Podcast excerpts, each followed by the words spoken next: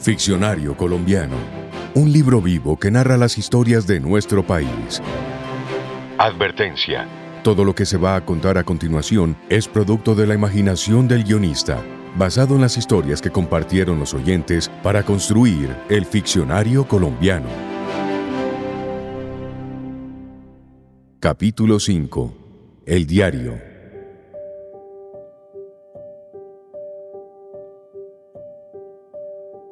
Escribir es una cosa maravillosa. Difícil, pero maravillosa. Al escribir opera una especie de alquimia en la que las emociones se transforman en palabras. Y por la naturaleza lineal del texto, todo lo que estamos sintiendo se va organizando. Es como si obligáramos a las emociones a ponerse unas al lado de las otras, en fila, bien juiciosas. Y entonces ese enredo en el que suele estar todo en nuestra mente se empieza a ordenar. Eso sirve al menos, si no para solucionar los enredos, para contemplarlos, para verlos a los ojos y decirles, ya que te veo en tu lugar, no me asustas tanto. Quizás por esta razón es que muchos de nosotros hemos escrito diarios íntimos. Bueno, al menos para eso los escribía yo. Esta relación con la escritura fue la que me hizo conectarme muy rápido con lo que escribe Jenny Andrea Orozco la invitada en esta oportunidad al ficcionario colombiano. Ella vive en Calarcá, en el departamento del Quindío. Nunca nos hemos visto en persona, pero eso no importa porque en el mundo contemporáneo hay muchas otras formas de conocerse. En estos tiempos basta con tener ganas de leer para descubrir personas maravillosas al otro lado de las pantallas. Ella me escribió un mensaje contándome que le gustaba escribir y que tenía algunos textos que quería compartirme. Por supuesto, acepté y descubrí que eran reflexiones sobre ese mar de emociones en que se convierte a veces la vida. Entonces, escogí una de esas reflexiones para hacerla parte del ficcionario colombiano. Espero que este esfuerzo dé cuenta de lo que ella escribió.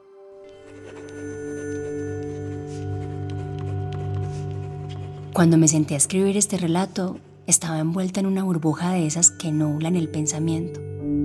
Allí no se sabe exactamente cuál es el sentimiento que la agobia a una. ¿Será tristeza? ¿Tal vez nostalgia?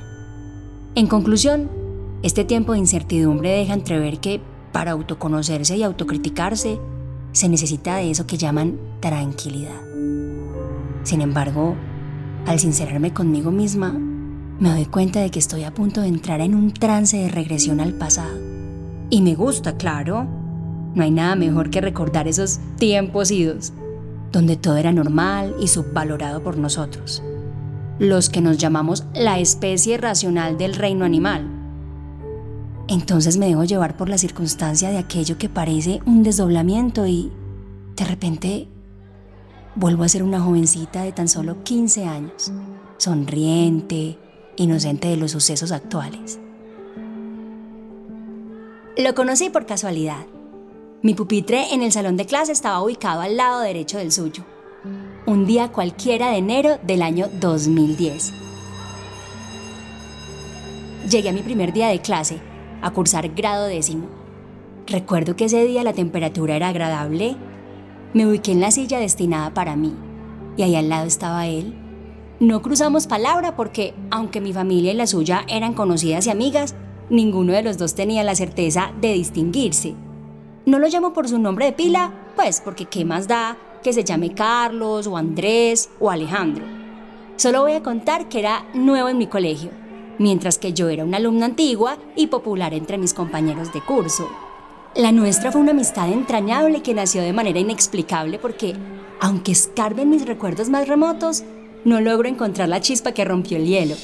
Solo puedo decir que de un día para otro nos vimos juntos haciendo tareas, charlando y contándonos secretos, comiendo chocolate a escondidas, haciéndonos bromas pesadas y jugando a ser mayores en una pubertad que se nos notaba en la piel. Pasábamos casi todo el día juntos. Era tanta la estrechez de nuestro lazo que nunca nos negaron un permiso para salir juntos, porque donde estaba él estaba yo y viceversa. Antes de seguir, aclaro que esta no es una postal de amor, aunque dicen por ahí que hay muchos tipos de amor.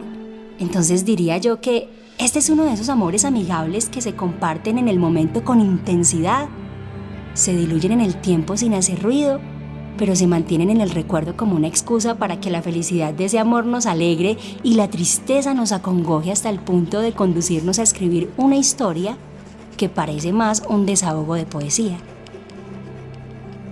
Nuestros días colegiales eran toda aventura. Uno de los tantos sucesos que plasmamos en la tela de la memoria fue el de esa vez que disfrutamos una chocolatina entre charla y charla. Recuerdo que pagamos por ella 3 mil pesos.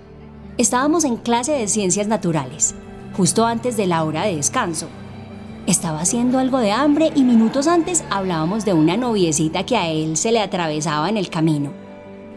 Yo, en plan de amiga, le aconsejé comprar el delicioso manjar para halagarla. Sin embargo, el anhelado postre nunca llegó a probarlo aquella que le robaba el sueño. Nada mejor que dejarse tentar por las ganas y pasar por alto el cortejo. Así fue que el chocolate terminó en nuestros estómagos, como si la recompensa por mi sabio consejo fuese mirar el paquete vacío, conservando a través de los años el dulce sabor de boca. A veces me pongo a pensar que si esta historia fuera un largometraje, tendría cantidades de escenas para desarrollar, con sus respectivos detalles, personajes y momentos. Sin embargo, preferí la prosa y el verso profundo para contar que durante ese año nos expulsaron varias veces del salón por recocheros, que íbamos a la clase de Preikfes para despotricar de los maestros, que una tarde nos quedamos sentados en un andén aledaño al colegio filosofando y escuchando música mientras llegaban las seis y así evitarnos un regaño monumental en nuestras casas. Que me acompañaba a mis ensayos de canto, pues para que no me sintiera sola. Y que, aunque él no lo sabe, fue el artífice de mi autoestima. Pues fue el primer hombre que reconoció en mí a una mujer bella y deseable. Sin embargo, el tiempo pasa implacable, poniéndole fin a todo comienzo. Sus padres se lo llevaron lejos, dejando en mí una sensación de vacío. Lo extrañé tanto y de tantas maneras que casi puedo volver a percibir esa ausencia de nuevo. La última vez que nos vimos en persona fue aproximadamente hace siete años. Era un ambiente de fiesta y el aguardiente apaciguaba el frío de la noche calarqueña que nos arropó con su alegría desbordada. Y así, trago tras trago, Recordamos nuestros tiempos de rebeldía incontenible, de locura desmesurada y de juegos infantiles mal vistos en edad juvenil. Los años pasaron por nuestras vidas, convirtiéndolo a él en un prometedor publicista, inteligente como siempre y envidiado como nunca. En ese preciso instante, donde parece que termina la historia, en realidad no acaba. Solo llegó el momento de dejar fluir el verdadero sentir de este escrito. El COVID-19 tocó la puerta de mi entrañable amigo, llevándose consigo a su padre. Un hombre cálido, buena gente, trabajador, honesto y de buen vivir.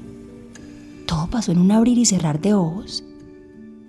En su familia dejó un dolor inexplicable y en mí un no sé qué casi imposible de expresar con palabras.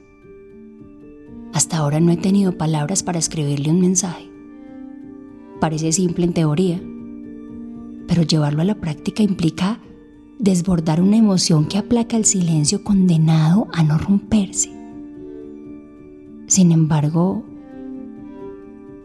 aunque él lo ignore por completo, casi puedo percibir su dolor. Por ahí dicen que las almas que conectaron algún día mantendrán ese acoplamiento para siempre. Hoy, en medio de la penumbra de algo que nunca esperábamos vivir, me he preguntado más de una vez, si muero pronto, me recordará al menos para reconfortarse.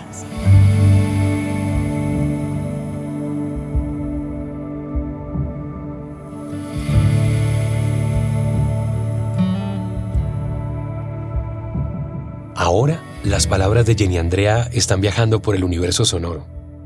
Espero que ese amigo a quien le escribió llegue a escucharlas y así se entere de lo mucho que ella lo recuerda y del dolor que siente por la muerte de su padre. Gracias Jenny por las palabras y las emociones y por dejarnos entrar a tu cajón de recuerdos.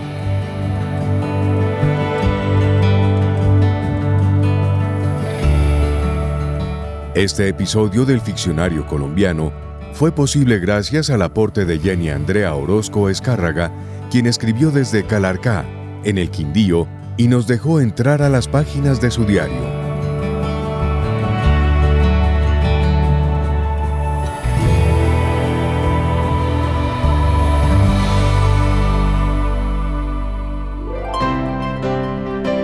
Ficcionario Colombiano es un contenido especial de Eduardo Otálora Marulanda para Radio Nacional de Colombia.